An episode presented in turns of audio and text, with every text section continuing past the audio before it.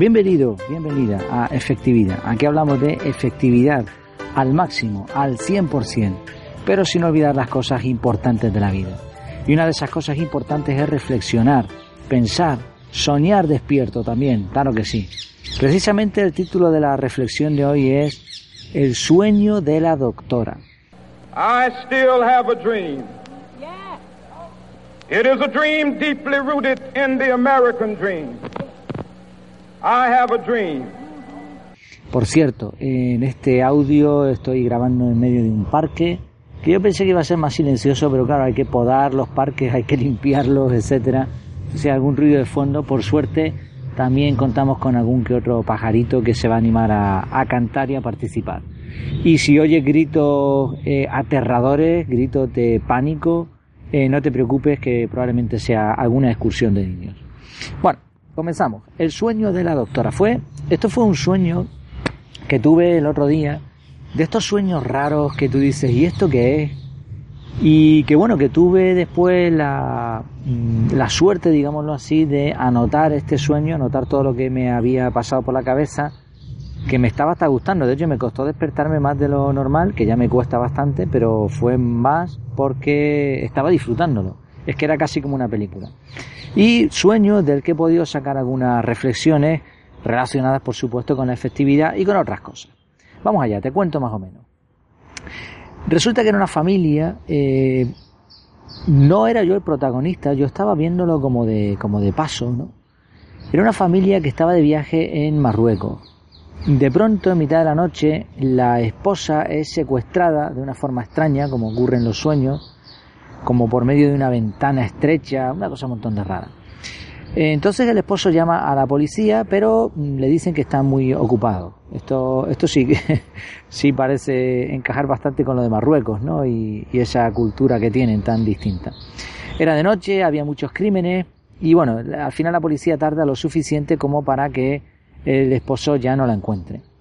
La busca desesperado durante años y mucho tiempo después se encuentra con un político que era en su momento el responsable de haberla buscado y que parece ser, por algún motivo que desconozco, que no pude ver en el sueño, había sido demasiado, demasiado laxo en su, en, su eh, ejecución, ¿no? en sus responsabilidades. Bueno, eh, discute con él, le grita y finalmente le agrede. Al final la policía, esta vez sí que tarda muy poco, de hecho parece que estaban allí esperando, por lo que pude ver en este sueño, se lo lleva. Los niños, porque había niños, yo no me había enterado de este momento, se quedan desconsolados y solos. Era un hijo y una hija, para ser más específico. Entonces se ve a la mujer en un hospital, en una escena completamente distinta, en un hospital de estos de campaña, en algún país africano. No sabría cómo definirlo porque todas las definiciones de estos países no son del todo ciertas, ¿no? Ni son eh, de, de, estos de subdesarrollados, ¿no? Tan desarrollados pero de otra manera eh, países de, de escasos recursos tampoco, porque tienen recursos, lo que pasa es que no se organizan bien. Bueno, un país de estos pobres, por decirlo de una forma rápida, ¿eh? que no acertada. Y ahí está la mujer, de pronto sale a fumar fuera de esta especie de hospital de campaña, es totalmente libre, no está secuestrada por nadie, resulta que es una doctora, de ahí lo del título de este podcast, el sueño de la doctora.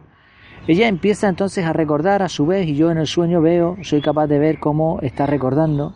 Recuerda que su marido la quería, pero era una persona muy violenta y no le daba libertad. Así que fue ella quien planeó su secuestro para poder ejercer la medicina en países de este tipo necesitados, siendo totalmente libre. En ese momento llega una ayudante, eh, una ayudante que, que estaba ahí dentro del hospital con la típica bata de enfermera, y le pregunta si está bien. Entonces ella responde, y aquí viene una frase épica, no sé dónde saldría en mitad del sueño, le dice, nunca dejes que nadie te impida hacer lo que quieres. Y ya está, y se acabó el sueño. Por más que quise retomar la historia, sabes que a veces estás soñando algo interesante y, quieres eso, ¿no? Quieres que siga. Pues nada, me desperté y lo que hice fue anotar todo esto sobre la marcha. Sabes que una cosa curiosa de los sueños es que aunque los tengas, si normalmente si duermes bien no los recordarás. Y aunque lo recuerdes porque sea algo extraño, fuera de lo común, como, como puede ser este sueño, eh, a medida que pasan los minutos, en cuestión de 10, 15 minutos, se ha evaporado el sueño y ya no vas a ser capaz de recordarlo. Yo, aunque lo tengo aquí anotado, realmente ya no recuerdo el sueño como tal, ¿no? Porque era mucho más vivido que todo esto. Digno casi casi de una película. ¿De dónde salió el sueño?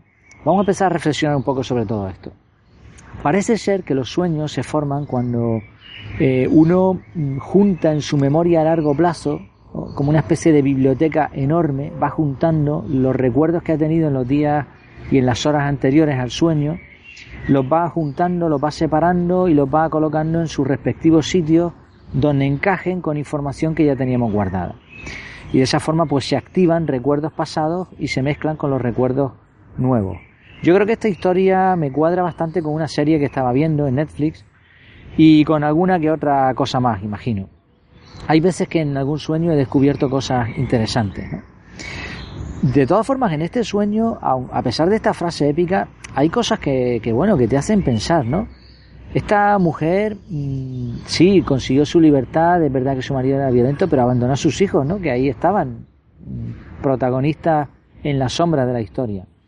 Realmente el libre, esta mujer, mm, al final, pues no era tanto, ¿no? Porque estaba ahí en un país, lejos de sus seres queridos, etcétera. Vale, eh, por otro lado, el, marido, ¿no? Qué curioso, era violento y siguió siendo violento al final, ¿no?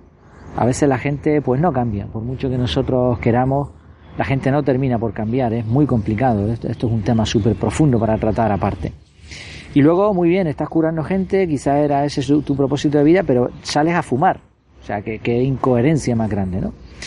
Bueno, más allá de estas pequeñas reflexiones, hay dos cosas muy interesantes con respecto a los sueños y que se pueden aplicar de forma efectiva. Una tiene que ver con inducir el sueño. Eh, como hemos dicho, en los sueños lo que haces es recordar lo que te ha sucedido, las meditaciones, los pensamientos que has tenido también durante el día. Una forma muy efectiva de resolver problemas es consultarlos con la almohada. Y lo que se hace es que durante 10, 15 minutos aproximadamente antes de, antes de dormirte, estando ya tumbado en la cama, lo que uno hace es pensar de forma sosegada, tranquila. No, no elijas temas que te vayan a poner nervioso, te vayan a sulfurar, porque entonces no te vas a dormir. Y, ya no vas a inducir sueño de ningún tipo. Más bien deben ser temas que a lo mejor te gustaría conseguir, objetivos que tengas, que, pero que todavía no sabes muy bien cómo hacerlo, algún problema que no has conseguido resolver de índole más bien técnico. Y, y de forma plácida, pues vete durmiendo mientras estás pensando en todas estas cosas. ¿Qué va a ocurrir? Que eso se va a mezclar con tus sueños y como lo que en el sueño se hace es precisamente juntar esos recuerdos con toda la información que tu cerebro ya dispone, es muy probable que toques algún libro, alguna, alguna, algún recurso que tú tengas ahí guardado en tu cerebro y de esa forma se complete el puzzle y cuando te levantes por la mañana hayas resuelto el problema y te sientas mucho más tranquilo. Esto es una técnica muy interesante, la de inducción de sueños, que probablemente trataremos más a fondo cuando lo haya podido investigar un poco más. ¿no? Ya lo estudié en su día y me leí algún libro pero se puede todavía hablar más ¿no? de este tema. También lo he experimentado, ¿eh? dice, lo he experimentado en más de una ocasión y dicen también muchas personas de, expertos, de personas que, que, se hicieron famosas y que eh, utilizaban esta técnica para resolver también sus problemas. Y luego la segunda cosa relacionada con la efectividad es que anotes los sueños. Sobre todo estos que son así raros, ten una libretita a mano. Yo no soy, eh, no estoy a favor de las libretas de, de papel. Con el mismo móvil, pero bueno, como tú quieras, ten algo a mano para que por la mañana cuando te levantes puedas anotar alguno de estos sueños. Si son pesadillas también, de hecho las pesadillas eh, es como algo no resuelto en tu vida. Entonces cuando sucede algo en esos días que te hace, o sea, cuando el cerebro lo va a, organizar, a clasificar en ese archivo inmenso y se toca esa parte del archivo que tú tienes sin resolver, pues se convierte en una pesadilla.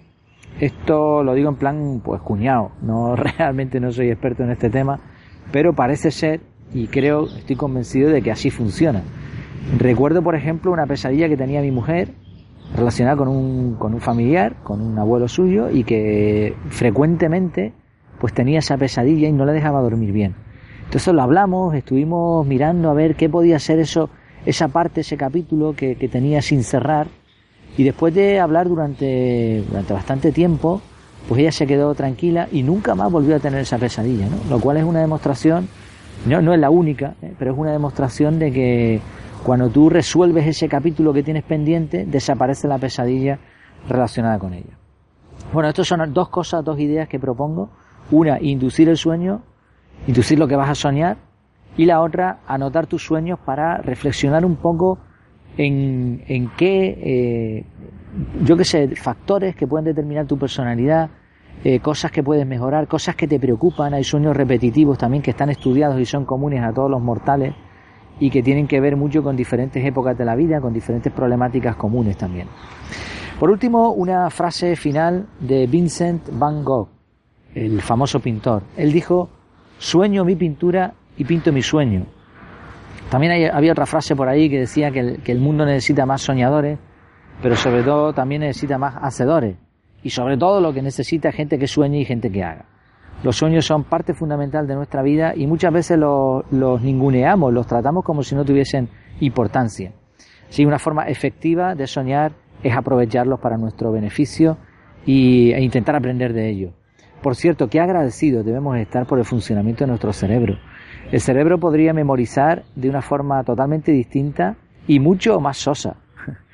Eh, memorizamos de forma alegre, memorizamos recordando cosas, montándonos películas y esto sin duda es muy, muy divertido y demuestra lo bien hechos que estamos. Dicen los expertos que la mejor forma de memorizar algo, de aprender algo, es relacionar algo nuevo con algo conocido. Es precisamente lo que hacemos al soñar. Ojalá pudiésemos imitar más la naturaleza y nuestro propio cerebro y aprovecharlo más, ¿no? Como decimos al principio en estas reflexiones.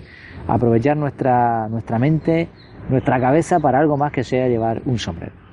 Espero que te haya gustado este capítulo, que puedas ponerlo en práctica. Si no lo has hecho ya, coméntame tus experiencias también acerca de este tema, coméntamelas a mí y a todos los que están suscritos en el podcast. Estás invitado a pasarte por mi casa, por supuesto que sí, que está en efectividad.es.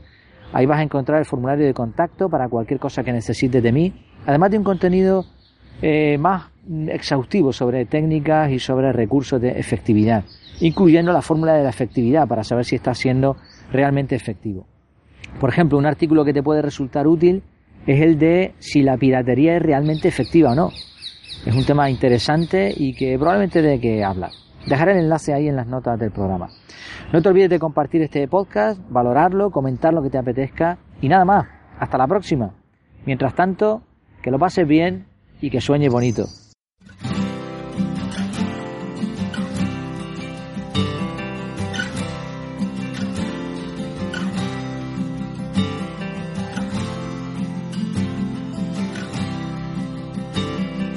Duérmete pronto, mi amor, que la noche ya llegó.